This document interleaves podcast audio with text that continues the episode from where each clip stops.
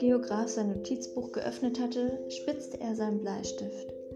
Die Erzählungen des Forschers notiert man zunächst mit Bleistift. Erst wenn der Forscher Beweise geliefert hat, notiert man sie mit Tinte. Also? fragte der Geograf. Oh, bei mir, sagte der kleine Prinz, ist es nicht sehr interessant. Es ist alles ganz klein. Ich habe drei Vulkane, zwei aktive Vulkane und einen erloschenen. Aber man weiß ja nie.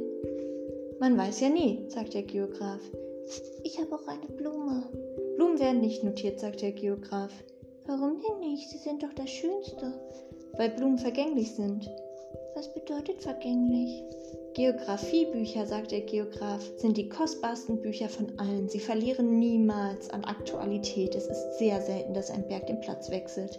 Es ist sehr selten, dass ein Ozean sein Wasser verliert. Wir schreiben ewige Dinge auf. Aber erloschene Vulkane können wieder erwachen, unterbrach ihn der kleine Prinz. Was bedeutet vergänglich?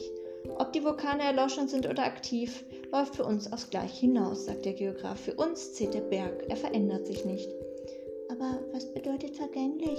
wiederholt der kleine Prinz, der in seinem Leben noch nie akzeptiert hatte, dass eine Frage unbeantwortet blieb, nachdem er sie einmal gestellt hatte. Es bedeutet von baldigem Verschwinden bedroht. Meine Blume ist von baldigem Verschwinden bedroht? Natürlich. Meine Blume ist vergänglich, sagte sich der kleine Prinz, und sie hat nur vier Dornen, um sich gegen die Welt zu verteidigen, und ich habe sie ganz allein auf meinem Planeten zurückgelassen. Da spürte er zum ersten Mal Bedauern, doch er fasste wieder Mut.